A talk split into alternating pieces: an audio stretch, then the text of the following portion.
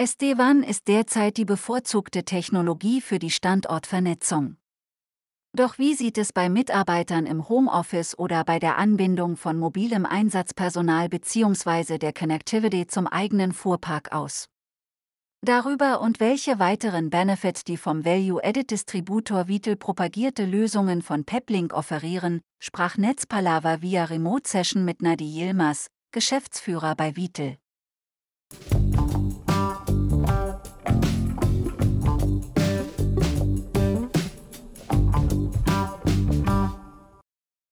SD-WAN ist derzeit die bevorzugte Technologie für die Standortvernetzung.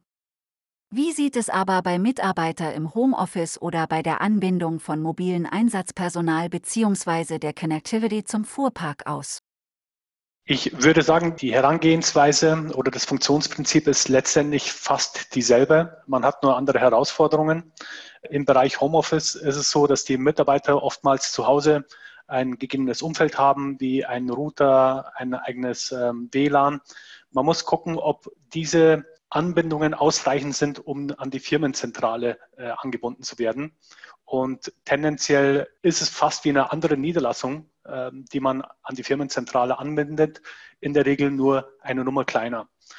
Bei mobilen Einsatzpersonal die auch mit, vielleicht mit einem eigenen Fuhrpark unterwegs sind, gestaltet sich das Ganze natürlich etwas schwieriger, weil wir dort keine festen Voraussetzungen haben oder keine gleichbleibenden Voraussetzungen haben.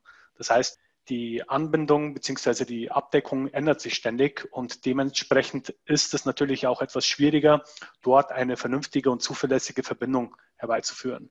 Aber ist machbar, nur man muss dort noch mehrere Faktoren berücksichtigen. Wie sollte ein Unternehmen am besten vorgehen, um für sich die passende SD-WAN-Lösung mit den vorgenannten Szenarien zu identifizieren?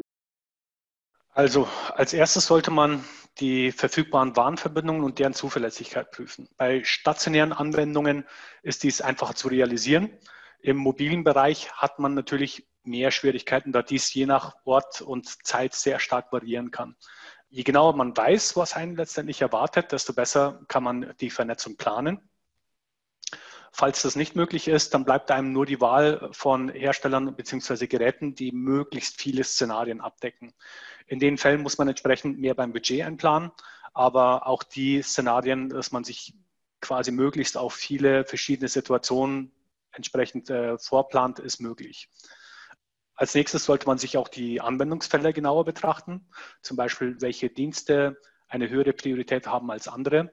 Wenn man weiß, welche Anwendungen genutzt werden, dann kann man das entsprechend mit einplanen und den Datenverkehr auch optimieren. Auch sollte man sicherstellen, dass die Firmen Zentrale oder Zentralen ausreichend Bandbreite bieten, um die Mitarbeiter und Niederlassungen entsprechend ordentlich anzubinden. Was sollte bei der Wahl einer geeigneten Netztechnologie berücksichtigt werden, damit sich eine störungsfreie Kommunikation erreichen lässt? Also kabelgebundene Verbindungen sind in der Regel zuverlässiger bzw. besser planbar. Bei mobilen Verbindungen, vor allem über LTE, können die Bandbreiten und Latenzen sehr stark variieren. Wenn dann auch noch VPN-Verbindungen notwendig sind, dann kann es oft böse Überraschungen geben, ähm, da VPN von den meisten Protokollen her sehr sensibel ist, wenn zum Beispiel Paketverluste etc. auftreten. Wie sind Ihre Erfahrungen hinsichtlich der Verfügbarkeit von Bandbreiten für Video und Voice?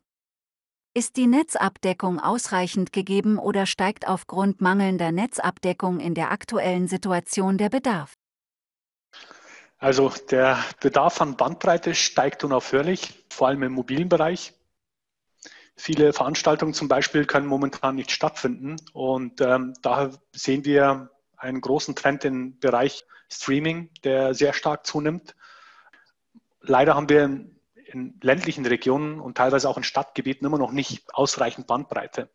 Der Ausbau von Glasfaser- und Highspeed-Internetverbindungen findet zwar äh, unentwegt statt, aber es gibt leider nicht den Anbieter, der überall ausreichend Verfügbarkeit hat.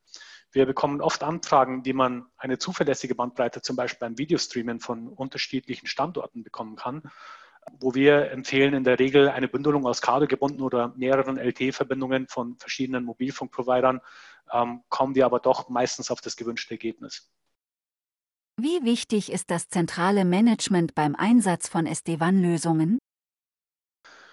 Unabdingbar, wenn ich ehrlich bin. Ähm, die erste Installation kann sehr mühsam und aufwendig werden ohne ein zentrales Management. Sie müssen später die Geräte administrieren, konfigurieren, Updates einspielen oder den Online-Status prüfen.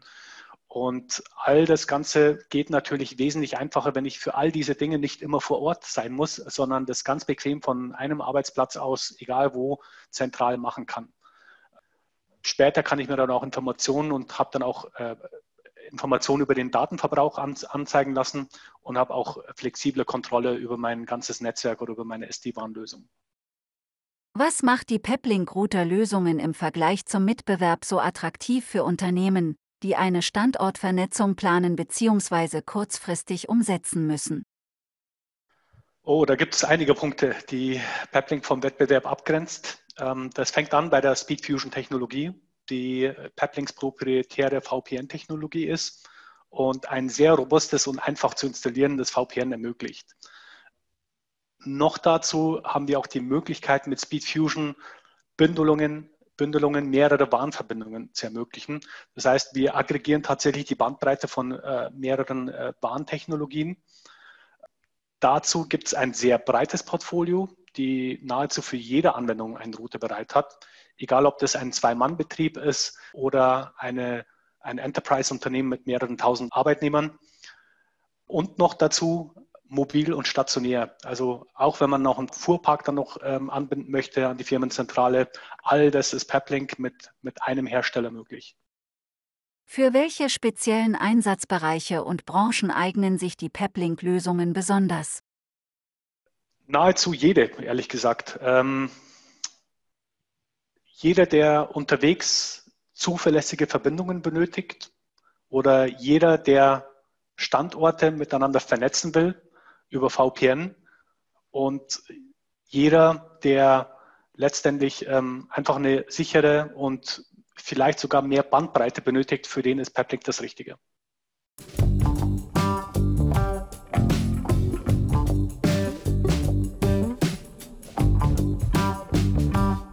Die Netzpalava Podcast-Reihe präsentiert regelmäßig Interviews mit führenden Persönlichkeiten und Experten der IT, Security und Telekommunikationsindustrie. Die wichtigsten Themen sind Cloud, Datacenter, Cybercrime, Infrastruktur und Telekommunikation sowie disruptive Technologien. Die Podcasts sind auf den Plattformen Spotify, iTunes, Google Podcast und Anchor verfügbar.